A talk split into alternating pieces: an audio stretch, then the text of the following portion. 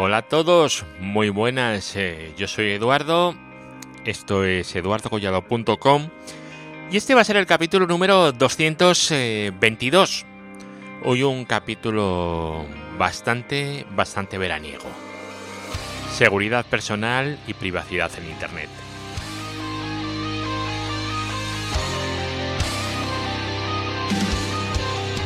Este capítulo de hoy, pues no, no va a ser extremadamente técnico, pero sí que quiero que sea útil. La idea básicamente es dejar unos, unos pocos consejos de seguridad básicos para, para nuestro día a día o incluso también para que esto se lo contéis a todos aquellos que no tengan suficientemente suficientes conocimientos de, de este tipo de cosas amigos, eh, padres, hijos, ¿vale? Toda aquella gente que tengamos alrededor. Si consigo, si consigo que este audio sea de utilidad a alguien que, bueno, que no sea especialmente técnico, pues la verdad es que me habré dado, bueno, por contento. Obviamente también es interesante para aquellos que somos técnicos, aunque bueno, mmm, quizás solo nos eh, valga un poquito de, de guion porque, bueno, eh, básicamente este capítulo, la idea que tengo es que sea un guion para que vosotros podáis eh, contárselo a la gente que tengáis alrededor. Porque al final es responsabilidad de todos eh, que todos estemos más seguros y que sepamos un poco lo que estamos haciendo. Bueno, vamos a ver un poco qué es, de qué os quiero hablar en este capítulo que aunque ya os digo, ¿eh? va a ser una cosa así como muy básica de seguridad y si nunca habéis tocado nada de seguridad yo creo que puede estar interesante. De todos modos, ¿vale? De todos modos, si queréis profundizar eh, en este tipo de cosas eh, o de temas, en el grupo de Telegram, en el grupo del podcast, hay gente muy especializada en esto. Gente que tiene sus charlitas ahí puestas en YouTube y, bueno, y que, saben de qué están hablando, ¿vale? No quiero dar nombres, ¿vale? Para que nadie se me mosquee, pero si entráis ahí y preguntáis, seguro que sacáis eh, algo más eh, que interesante. Bueno, a ver, antes de nada, contaros así tres eh, pinceladas rápidas de qué os quiero hablar. Veréis, voy a empezar hablando del email. Bueno, si hablamos de seguridad y de privacidad en Internet, el email es el, es el rey, es el rey de todo lo malo, ¿verdad? Efectivamente. Después del email eh, tenemos otro rey, que sería la mensajería instantánea y el SMS, porque bueno, va muy relacionado. Luego tendremos las llamadas telefónicas. Las llamadas telefónicas aunque os parezca una tontería, eh, si os llaman por teléfono y lo hacen bien, pueden llegar a conseguir que hagáis cosas que en un principio diríais que vosotros nunca vais a hacer eso. Ya sabéis, estas cosas a mí no me pasan, siempre le pasan a los demás, hasta que te pasan, ¿vale? Con lo cual, por lo menos que sepamos que existe. Eh, ransomware y minería, evidentemente, esto también da para, bueno, da para varios capítulos, pero vamos a dedicarle un, unos segunditos a, a, hablar de ello y a comentarlo un poquito. Luego también una cosa que yo creo que es muy importante, que es eh, la autenticación de doble factor, que es, ¿vale? Y porque es importante. Y también el tema de encriptar la información. ¿Cómo encriptamos la información? Pues mira, es muy facilito, ¿vale? Pues ¿cómo, ¿cómo, lo vamos a hacer? Sobre todo, ¿dónde nos interesa encriptar la información? En wifi públicas, eh, aeropuertos, eh, hospitales, hoteles... Claro, vosotros llegáis a un hotel y lo primero que decís, ¿cuál es la wifi?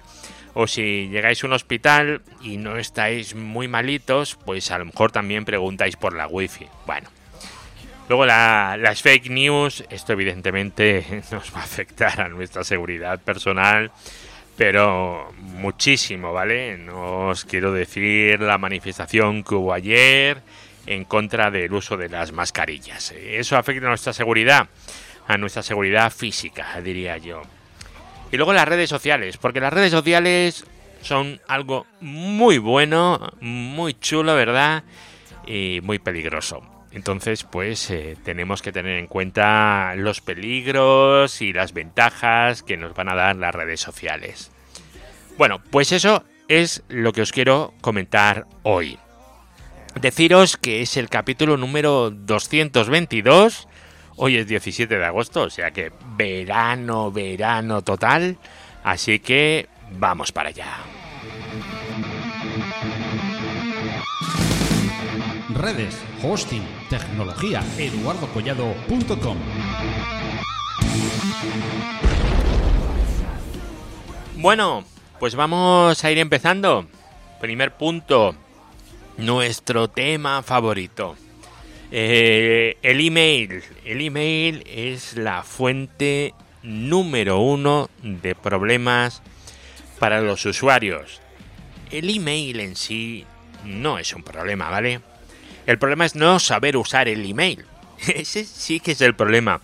Y el email tiene un tiene un problema, sí que tiene un problema. El email, el problema que tiene es que es una cosa que la mayoría de la gente no sabe usar. Y claro, pues que las cuelan, no las cuelan todas. Veréis, el email se inventó hace pues muchísimos, muchísimos años, ¿vale? Cuando internet era bueno, era un lugar por donde corrían eh, los unicornios y mi pequeño pony por los arcoiris, ¿vale? Era un sitio en el que no había problemas de seguridad, todo el mundo era bueno y el mal no existía. Bueno, pues eso ha cambiado. Ahora Internet es un sitio en el que, como te descuides, te han quitado la cartera. Así que tenemos que ir con cuidado. ¿Y el email qué pasa? Pues que se inventó entonces. Y como se inventó entonces, pues tiene, tiene lo que tiene. Veréis, eh, cuando os llega un email, ¿vale? Os llega un email y os dice, lo ha enviado fulanito con tal dirección. Eh, el nombre, fulanito, eh, lo ha escrito fulanito en su, en su email, ¿vale? O sea, no hay ningún factor que diga que ese correo realmente sea el de fulanito, ¿verdad? Y luego tenemos el problema del, del reply. Es a quien contestamos. Eh, tú abres un correo, le das contestar dice, sí, va a fulanito, pero es que a lo mejor nos lo han mandado desde una cuenta que no tiene nada que ver. Y entonces el usuario que no sabe usar el email dirá, pero si el correo es de fulanito, ¿cómo va a estar mal? Porque el correo no es de fulanito. Fulanito solo ha dicho que... Bueno, no ha dicho nada, lo ha mandado otro, una persona mala, y le ha hecho el reply a fulanito. Y lo que te está metiendo en el email es un enlace para que lo ejecutes, eh, para que le des al clic y te destrocen, ¿vale? Es eh, lo que pasa. Veréis, vosotros cuando recibáis un email, vosotros tenéis que tener una mentalidad abierta, ¿vale? De decir, este email es de verdad o es falso. Es el email es igual que una carta postal. ¿Qué certeza tienes tú que el que te ha enviado la carta es quien dice ser? No tienes ninguna certeza. Pues aquí es básicamente lo mismo en el 90 y muchos por ciento de los casos. Entonces, ¿cómo lo sabes? Bueno, pues tú lees el correo y ves si hay, bueno, eh, los emails que son fraudulentos normalmente tienen problemas de sintaxis, eh, de semántica. Y luego, por ejemplo, te manda un correo tu banco o tu compañía de seguros o, alguien que te conoce, ¿no? Si te llega un correo de tu banco y te pone estimado cliente, eh, es falso. Ya no, leáis más. ¿Por qué? Porque el banco sabe cómo te llamas y tú no te llamas cliente. Cuando, si a mí me llega un email y me pone estimado cliente, yo no me llamo cliente, yo me llamo Eduardo, ¿vale? Entonces, si un banco no sabe mi nombre, es que el correo no es del banco. vamos, eso es lo normal. Bancos, compañías de seguro, etcétera, siempre te van a tratar por tu nombre. Si no te tratan por tu nombre, pues tenemos un problema. Y luego, eh, los correos de los bancos o de las compañías eh, de cualquier cosa eh, no tienen faltas de ortografía. con lo cual, podéis hacer una cosa que es muy útil, pero muy útil, ¿vale? sobre todo en estos tiempos que corre, que la gente escribe fatal y que tiene muchísimas faltas de ortografía. Pero bueno, los bancos no tienen las faltas de ortografía, ¿vale? Si vosotros eh, en el correo le configuráis que os subraye las faltas de ortografía y que las ponga en rojo, si tenéis problemas, no sabéis ortografía, que también pasa, ¿vale? ¿Qué es lo que vais a ver en un correo fraudulento? Pues vais a ver un correo con un montón de palabras subrayadas que ahí no deberían de estar, ¿vale? Bueno, pues eso es eh, señal inequívoca que ese correo no es de un banco, ¿vale? Luego, evidentemente, todos esos correos van a tener un link de pinche aquí o cambie su PIN, cambie su contraseña. Eh, ah, no, ¿verdad? Si tiene, si tiene faltas de ortografía, eh, estimado cliente, y encima pinche aquí, eso es más falso que un billete de 1536 pesetas, ¿verdad que sí? Bueno, ¿Qué podemos hacer para solucionar eso? Bueno, pues eh, lo suyo es que al menos nosotros en nuestros dominios, para que no nos hagan esto a nosotros, pues que tengamos el de Kim y el de Mark activo. lo mínimo, ¿verdad? Lo mínimo de Kim y de Mark. Eso en NeoDigit es pinchar un botón y pinchar otro. los demás, pues no tengo ni idea, pero no debería de ser mucho más difícil para el usuario, ¿vale? Con eso conseguimos que nuestro email no pueda ser falsificado. Ojo, siempre van a poder cambiar el from, el, el reply, ¿vale? Eh, pero eh, no van a poder decir que lo han mandado desde nuestro servidor con nuestro dominio. Porque si lo mandan con nuestro dominio, por ejemplo, con arroba eduardocollado.com y llega a algún sitio donde no debe, eh, le van a decir, a ver, ¿esto desde dónde se ha enviado? ¿Este servidor? ¿Esta es la lista que, que Eduardo Collado nos ha dicho que hay que aceptar? No.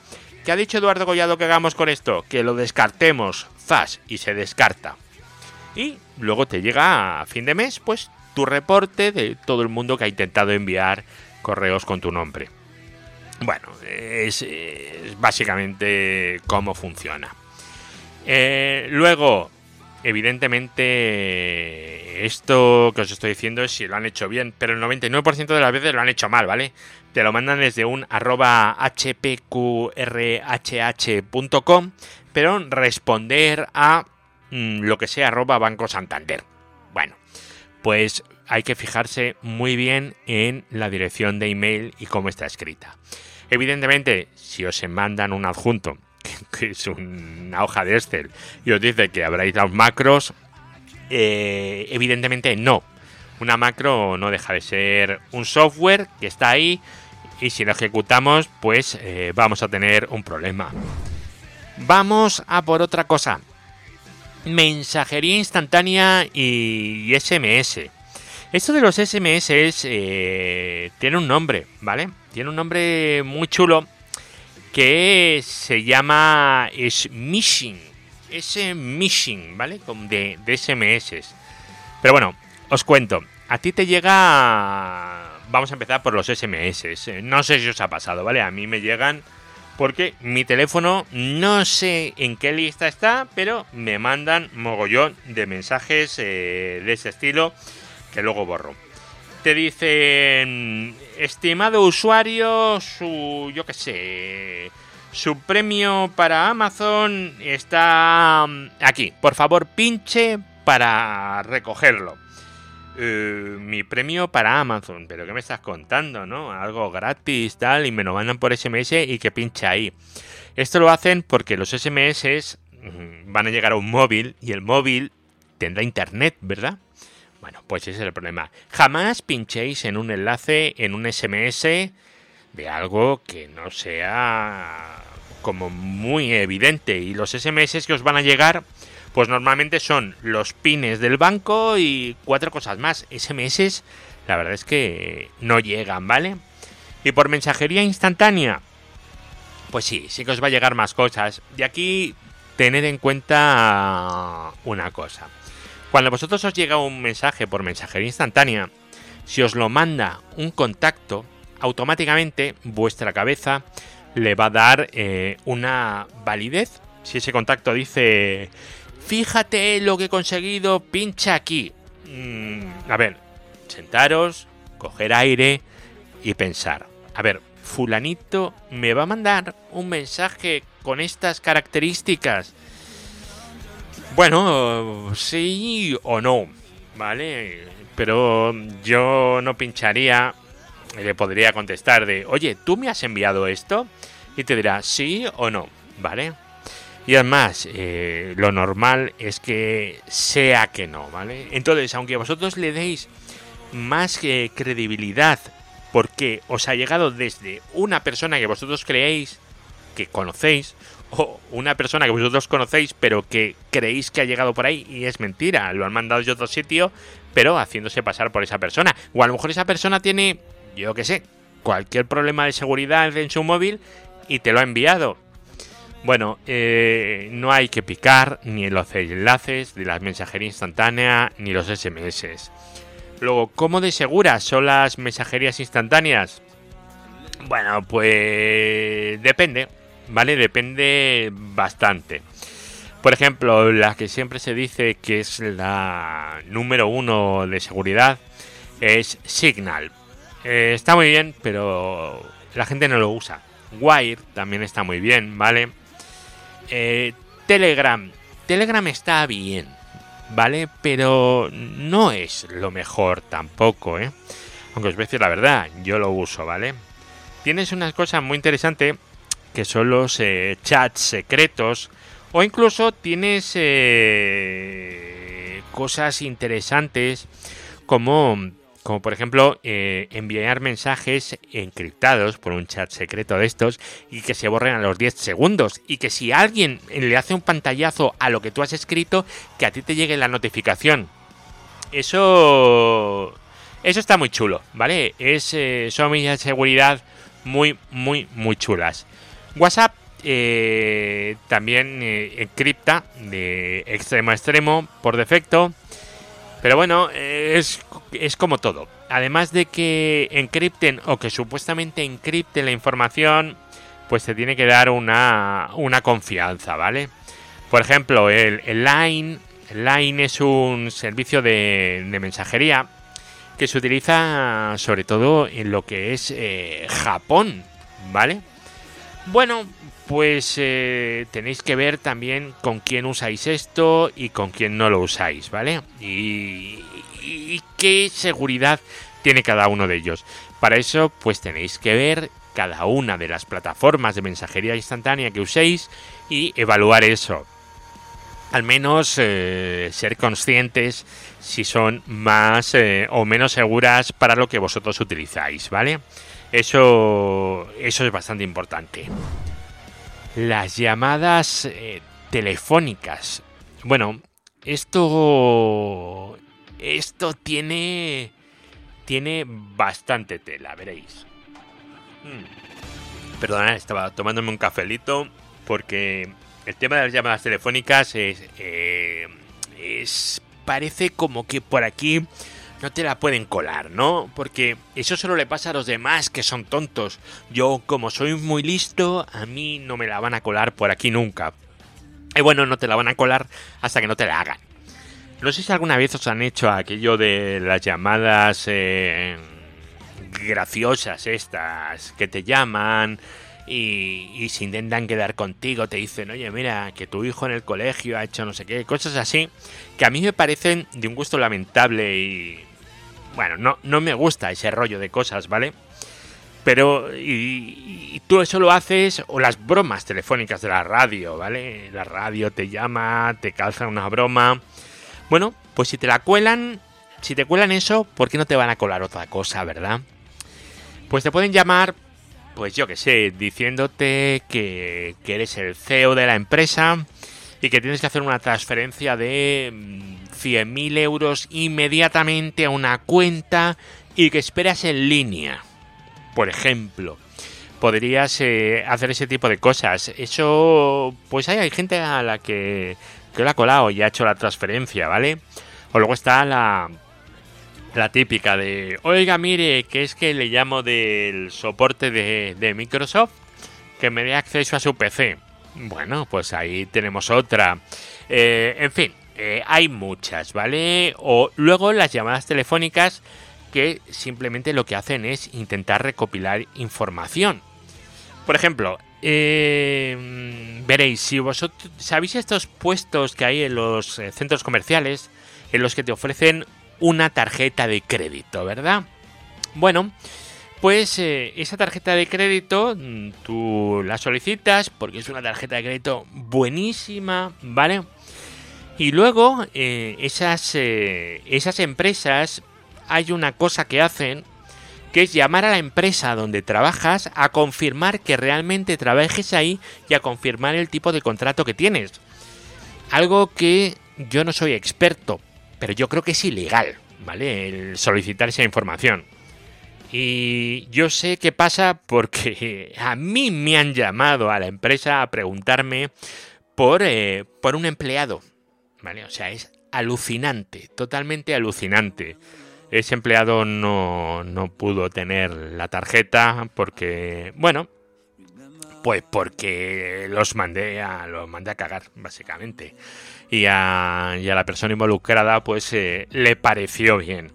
Así que mucho cuidado con las llamadas telefónicas. Esas llamadas telefónicas que son o para sacarte información o para intentar engañarte, ¿vale? Y bueno, ya hay veces que que son de, lo más eh, inocente, ¿vale? Y ahora con lo del COVID, bueno, pues esperaros ahora lo peor de la gente con, con esto de las llamadas. Así que, bueno, eh, poco a poco ya ver.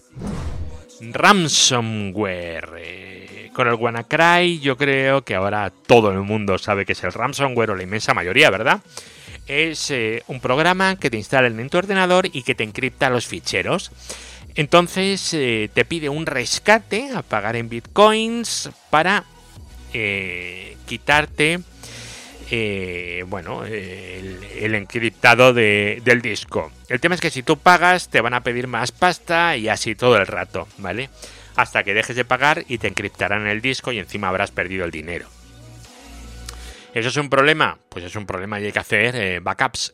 ¿Cómo ha llegado ese ransomware a nuestro ordenador?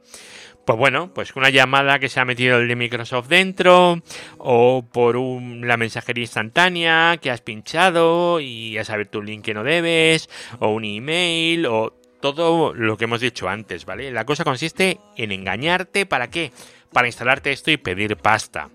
Luego hay otra cosa que yo lo meto todo junto, que es el tema de la minería, que es cuando están utilizando tu software, tu ordenador, para, bueno, procesar información y eh, minar eh, criptomoneda, la que toque en ese momento y que esté con mejor valor y sea más fácil sacarla. Con la cripto, con la minería realmente no te están haciendo nada, daño, no que están usando tu, ordenador. Sí, pero como ya están dentro, mm, pueden hacer más cosas, ¿vale? Entonces, eh, pues tampoco es bueno, ¿vale? el ransomware y la minería lo pongo yo todo junto porque al final es un problema que tienes ya instalado en tu ordenador y ya está dando sus frutos, ¿vale? Y por eso lo meto yo ahí todo. Vale, vamos a por un tema que es un tema de mis favoritos, ¿vale? La gestión de contraseñas. Vale, siempre nos dicen que tenemos que tener contraseñas complicadas, eh, que no se repitan, en fin, todo ese tipo de cosas. Pero, ¿cuál es el problema? Pues veréis que nosotros, como personas, podemos eh, pensar y podemos eh, tener en mente unas, unas poquitas contraseñas. No podemos tener 200 contraseñas en la memoria. Entonces, mm, al final, pues eh, lo que hacemos es repetir las cinco contraseñas de siempre en todas partes. Pues esto es lo que hace mucha gente. Y esto es un problema. No lo hagáis, de verdad, no lo hagáis. Porque esto es simplemente ir probando la misma contraseña en varios sitios y así hasta que te la revienten. Eh, ¿Cómo solucionar esto? Bueno, pues tenéis gestores de contraseñas, el One Passwords, tenéis el Bitwarden, hay varios, ¿vale? Incluso Firefox eh, tiene una, aunque está chulo. El problema es que tal y como está Firefox ahora, yo no sé si dejaría ahí mis datos, ¿vale? Pero bueno. Entonces, cuando vayáis a entrar en un sitio, vosotros generáis una password de 16 caracteres con un montón de cosas y no hace falta ni que la leáis, la guardáis directamente en vuestro gestor de contraseña. Vuestro gestor de contraseñas lo, la va a generar y la va a guardar y eso es lo que tenéis que hacer constantemente. No tenéis que memorizarlas. Y por favor, guardar una copia de seguridad de todas vuestras contraseñas, porque si no las sabéis vosotros tenéis un problema, ¿verdad que sí? Y luego lo que sí que tenéis que saber es una contraseña para vuestro gestor de contraseñas. Para eso sí que lo, necesitáis, ¿vale? Para vuestra caja fuerte se, se llaman. Es, es importante tener una copia de, de vuestra caja fuerte siempre eh, en varios sitios y súper, súper, súper encriptado eso, súper protegido con una password súper complicada que la tenéis que saber vosotros. Vale. Eh, gestor de contraseñas, pues eso es lo que tenéis que tener en mente. Vamos a la autenticación de doble factor. Una contraseña es una cosa que tú sabes. El doble factor es una cosa que tú tienes eh, el móvil para recibir un SMS o las aplicaciones de doble factor como el Google Authenticator, por ejemplo. Y luego tendríamos el triple factor, que es algo eh, que tú eres, ¿vale? Pues tu huella digital, eh, la pupila, algo que tú seas, ¿vale? Por ejemplo, tú cuando entras en, en algún CPD, en muchos tienes simplemente una tarjeta y en otros tienes que poner tu mano, ¿vale? Y es tu mano y entonces son las huellas digitales de tu mano y encima lo que haces es mirarte que haya tensión arterial, ¿vale? No vaya a ser que llegue alguien, te corte la mano para entrar en el CPD, pues si no hay tensión arterial la puerta tampoco se hable. Bueno, pues este tipo de, de autenticaciones. ¿Qué es la autenticación de doble factor? Bueno, pues tú llegas a un sitio, tú metes tu usuario, metes tu password y luego tienes que meter tu doble factor. Yo el doble factor lo tengo habilitado en un montón de sitios porque me resulta útil. En los sitios críticos pues tengo doble factor. Y luego para el doble factor, por si se te rompe el móvil, no tienes acceso a él o lo que sea, tienes una serie de códigos que tienes que tener guardados en otro sitio. Con lo cual ahí tenéis que eh, ser imaginativos y guardar eh, bien todo este tipo de cosas. Y siempre, ya os digo, las contraseñas, gestor de contraseñas. Si podéis, autenticación de doble factor. Ahora, encriptar la información. Bueno, pues encriptar la información, además de encriptar los DNS, encriptar vuestro tráfico. Eso tenéis que tener en cuenta siempre que cuando os vais a conectar no siempre es un lugar confiable. Eh, vuestra casa a lo mejor, a lo mejor es un lugar confiable. Pero como os decía en la intro, eh, un hospital no es un sitio confiable, un bar no es un sitio confiable, un restaurante no lo es, un hotel no lo es, o sea, un autobús no es un sitio confiable, ¿verdad? como no son sitios confiables eh, y, si os tenéis que conectar en esas wifi, eh, tener siempre una VPN.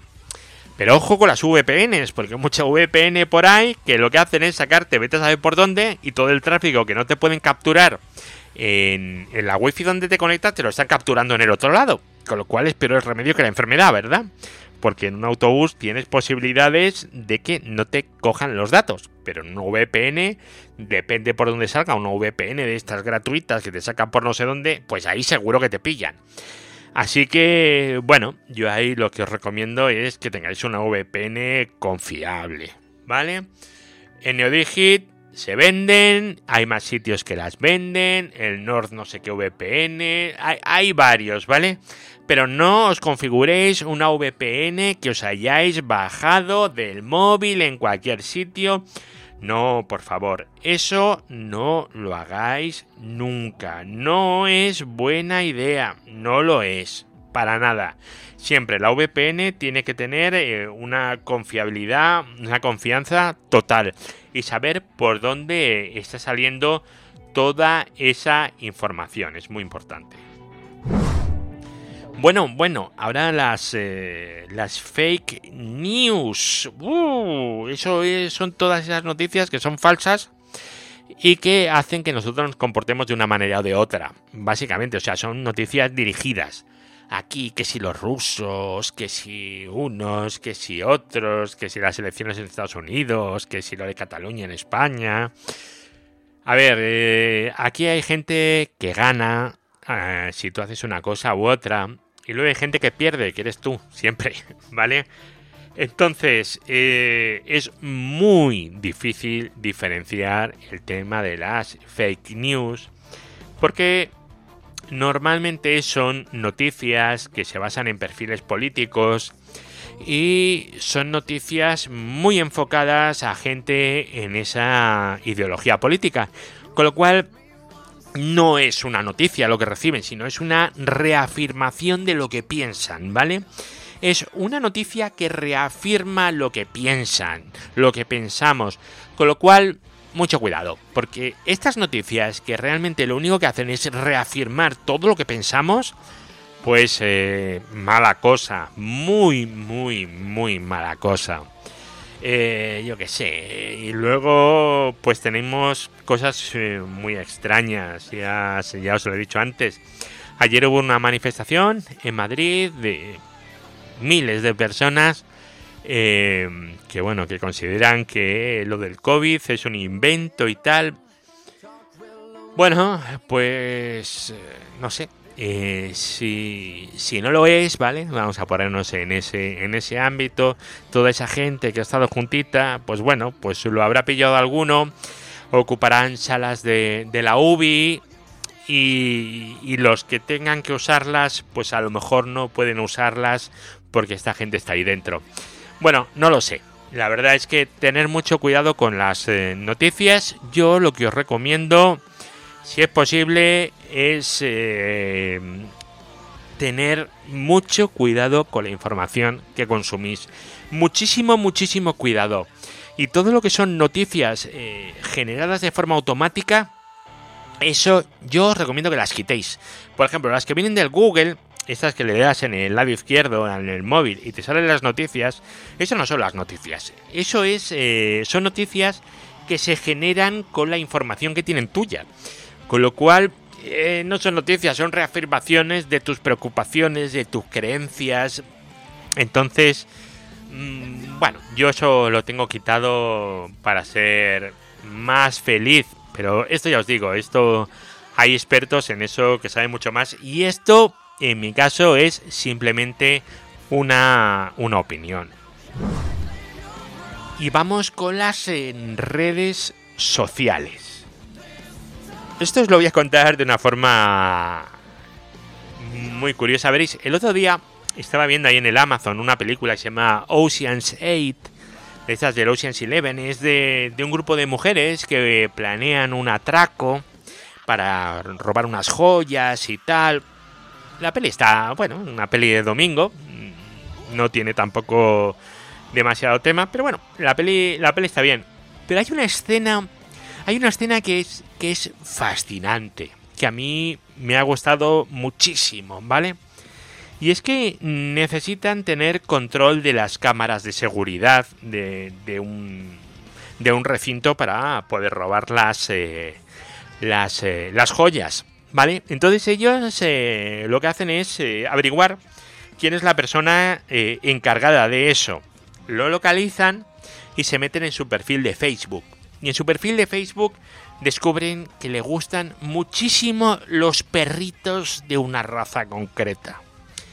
Bueno, preparan un email con un link maravilloso para que se descargue su software de eh, perritos de esa raza, todo como muy cookie, muy maravilloso, ¿verdad?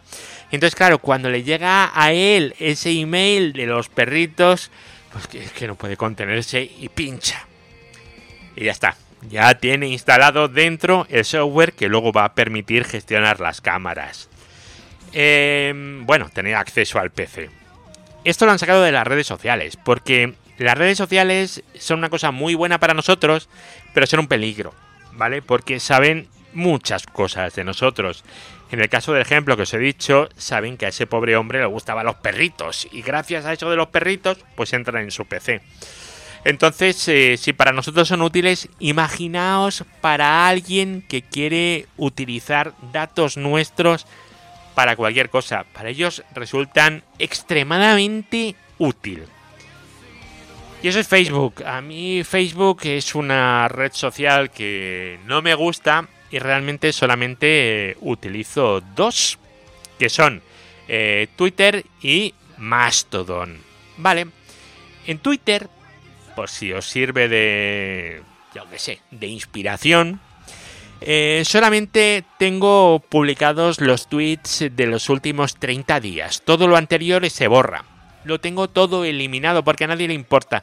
Porque yo no quiero que me hagan un repaso histórico de a ver qué he dicho anteriormente. Porque nadie de los que me siguen necesita saber qué he dicho yo hace un mes de algo concreto. Simplemente tenemos una conversación de lo que está pasando ahora mismo, ahora mismo, ayer, antes de ayer, pero no hace más de un mes, ¿vale? Bueno, pues para eso yo tengo un, servicio que se llama tweetdelete.net, por si lo queréis usar, que tú le puedes decir que automáticamente te borre todos los mensajes que tengan 30 días, por ejemplo.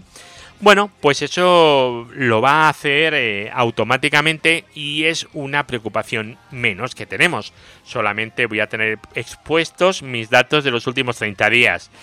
Así nadie puede saber absolutamente nada de lo que yo tuviera anteriormente. ¿Y en Mastodon?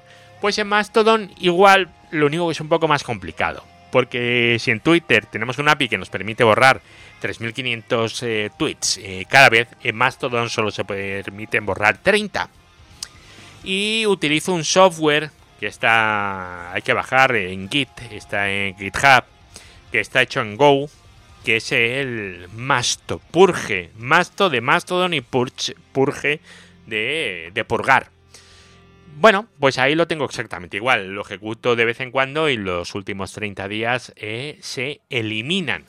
Porque, mm, ya os digo, nadie que me sigue va a mirar tweets míos ni tuts de Mastodon de más de 30 días y que lo va a hacer no sé yo con qué intención está haciendo eso. Y lo que intento al final es eh, protegerme. Vale. Eh, más cosas. Ya simplemente como, como extra, comentaros que hay unos servicios eh, de DNS magníficos como el de nextdns.io, que está muy bien. Eh, cuesta 20 euros al año, o sea que tampoco es muy caro. Y lo que hace es encriptarte todo el tráfico de DNS, ¿vale? Eso está muy bien para que nadie pueda ver a dónde te conectas y luego, en cuanto a los móviles, eh, también hay que tener en cuenta unas cuantas cosas, ¿vale? En Apple parece que está el entorno mucho más controlado, con lo cual las aplicaciones que te vas a bajar tú del Apple Store en, en el iPhone, pues bueno, pues siempre van a ser más controladas, o al menos estadísticamente son más controladas y hay menos problemas. Con lo cual ahí, bien, es un teléfono más seguro. Eh, Android. Pues bueno, pues aquí tenemos que tener más cuidado, ¿vale? Porque como Google solamente da el sistema operativo y luego cada fabricante tiene su teléfono, si tiene el soporte del sistema operativo o no, pues podemos tener teléfonos más actualizados, menos actualizados, etcétera, con unas aplicaciones, con otras, entonces pues ahí no tenemos eh, tanto control. Entonces deberíamos elegir siempre una marca que nos proporcione una actualización de teléfonos. Eso lo hacemos basándonos en la experiencia. Y luego aplicaciones que instalemos nosotros de, del Play Store de, de Google. Yo os recomiendo siempre cuando vais a descargar algo, miráis la aplicación y si os pone verificado por Play Protect, entonces bien. Si nos lo pone, pues bueno, pues leer un poco los comentarios, a ver qué dicen, cuánto tiempo lleva el desarrollador, eh, una, una, cosa así, ¿vale? ¿Por qué? Porque ya os digo que en Google pues eh, no está tan controlado todo. Y luego evidentemente si ya utilizáis tiendas de terceros, pues olvídate de revisiones y olvídate de muchas cosas y ahí pues eh, corres riesgos. Eh, las tabletas de Amazon, bueno, pues las tabletas de Amazon corren en, un entorno muchísimo más controlado por el, por, el propio Amazon y realmente tienen la tienda del propio Amazon. Con lo cual, eh, yo creo que para dárselas a, los niños y tal, están muy, muy, pero que muy bien, valen muy baratas y tienen un funcionamiento yo creo que muy, muy interesante. Bueno chicos, eh, pues hasta aquí el programa de hoy, ¿no? Vamos a cerrarlo.